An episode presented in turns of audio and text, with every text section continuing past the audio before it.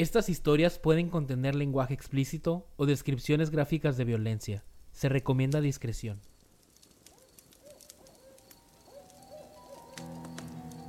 Permíteme llevarte a un lugar en donde los secretos más oscuros y el miedo acechan en cada rincón. Soy Rafael Castellanos, tu anfitrión en este escalofriante viaje. Así que apaga las luces, enciende las velas y adéntrate conmigo en estas historias antes de dormir. Una de la mañana. Era una noche tranquila en mi apartamento después de un largo día de trabajo. Ansiaba el consuelo del descanso. El reloj en mi pared marcaba la una de la mañana. Mi habitación estaba inmersa en la oscuridad, solo interrumpida por la tenue luz de la luna que se filtraba a través de las cortinas. La atmósfera en la habitación era tranquila, pero algo en el aire parecía pesado, como si el tiempo mismo se hubiera vuelto más denso. Me encontraba recostado en mi cama, en ese estado intermedio entre la vigilia y el sueño.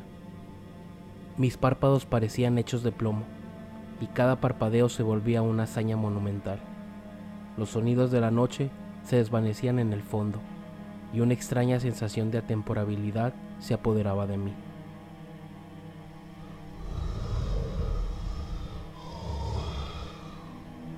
¿Qué es eso? Mis sentidos se agudizan mientras escuchaba susurros en la habitación, susurros que se volvían más y más fuertes.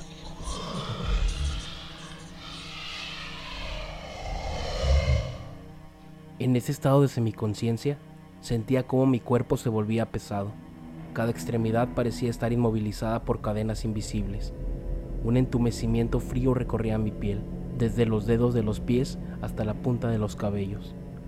Intenté moverme desesperadamente, pero mi cuerpo se negó a responder, como si estuviera atrapado en un ataúd de carne, incapaz de escapar de mi propia pesadilla. Esto no puede ser real. Tenía muchísimo sin sufrir una parálisis de sueño. Y entonces lo vi, emergiendo de las sombras como un espectro nacido de la pesadilla más profunda. La figura oscura se deslizaba hacia mi cama. Su presencia era terrorífica y abominable, una masa informe y en constante cambio que parecía danzar en los límites de la percepción humana se retorcía y se agrandaba, como si su forma estuviera en constante metamorfosis desafiando las leyes de la realidad. Sus ojos, en el centro de su ser en constante cambio, brillaban con un fulgor malicioso y sobrenatural, como dos orbes ardientes que penetraban mi alma con su mirada perversa y hambrienta. Cada destello de esos malditos ojos parecía contener innumerables horrores, como si fueran ventanas al mismísimo infierno. Era una entidad que desafiaba toda comprensión y cuyas intenciones me eran completamente desconocidas, pero su sola presencia emitió un escalofrío que me heló el alma.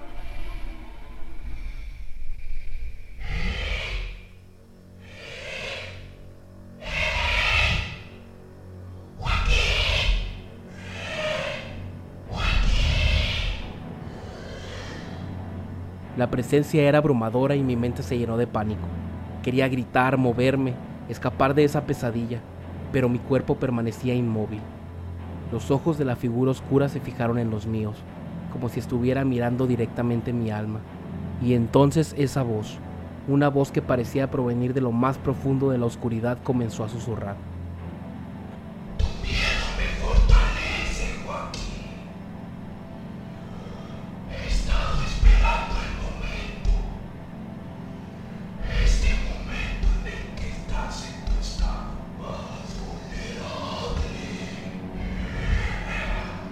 Estas palabras resonaban en mi cabeza, y aunque no salían de los labios de la figura, lo escuchaba claramente en mi mente. Mi miedo se mezcló con la confusión. ¿Qué era esta entidad? ¿Qué quieres de mí? Un escalofrío recorrió mi espalda, cuando de repente innumerables serpientes comenzaron a deslizarse desde su forma oscura. Sus cuerpos fríos y escamosos se arrastraban sobre mi piel, entrelazándose a mi alrededor. Las serpientes eran negras como la noche, y se retorcían con una agilidad inquietante. Sus lenguas bífidas enroscadas y listas para morder exploraban cada rincón de mi cuerpo. Mi piel se erizó mientras la sensación de su toque reptiliano me invadía.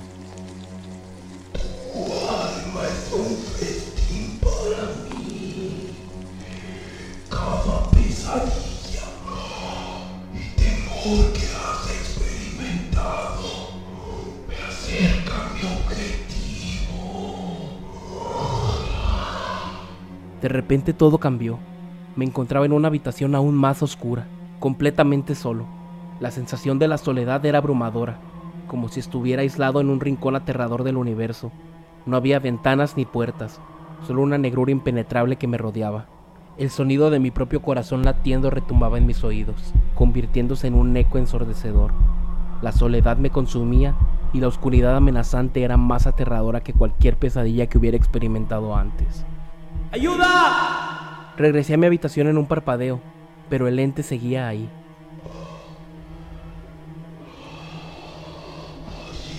¿Cómo se siente, verdad, Joaquín? La soledad te consume. El miedo te paraliza. Déjame en paz. ¿Quién eres? Soy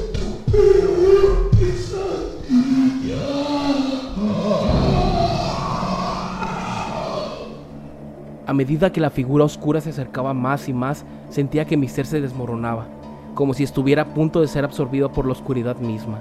No sabía si lo que estaba experimentando era un sueño, una pesadilla o una parálisis, o quizás era algo mucho más aterrador.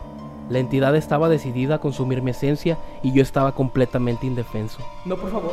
No, por favor, no. ¡No! Justo en ese momento, un destello de luz rompió la negrura, como una estrella en la noche más oscura. La luz creció, envolviendo y disipando las sombras. Los latidos de mi corazón desaceleraron lentamente y la opresión que me había paralizado comenzó a ceder. Por fin me sentí liberado de las cadenas de mi pesadilla. Abrí los ojos y me encontré en mi habitación, bañado por la luz suave de la luna que se filtraba por la ventana. Mis sábanas estaban desordenadas y mi cuerpo estaba empapado en sudor, pero la opresión y el terror habían desaparecido. Ya todo pasó, ya todo pasó, ya. Ya fue, ya fue, ya fue, ya fue, ya fue. Ya, ya fue una pesadilla, fue una pesadilla. Ya todo pasó.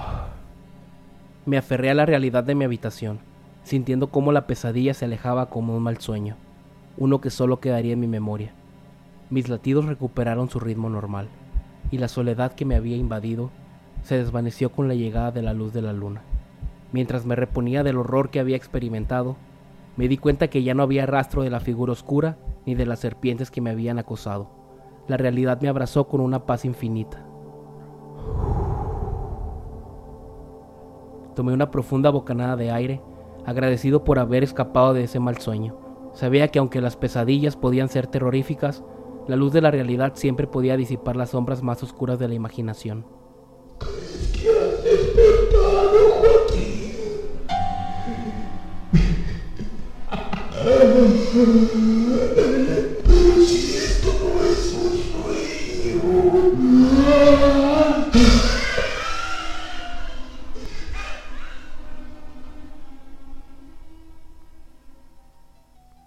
Así concluye la historia de hoy. Recuerda que las pesadillas pueden atormentarnos, pero siempre hay una salida hacia la luz. La oscuridad solo tiene poder sobre nosotros mientras estamos dormidos. Antes de dormir, no olvides revisar cada rincón de tu habitación. Recuerda que cada jueves navegaremos por los rincones más tenebrosos de la imaginación. Síguenos en todas las redes sociales como arroba antes de dormir MX. No olvides suscribirte y escucharnos cada semana en YouTube o cualquier plataforma en la que escuches podcast. Antes de dormir fue creado y producido por Rafael Castellanos y José Arturo Rascón.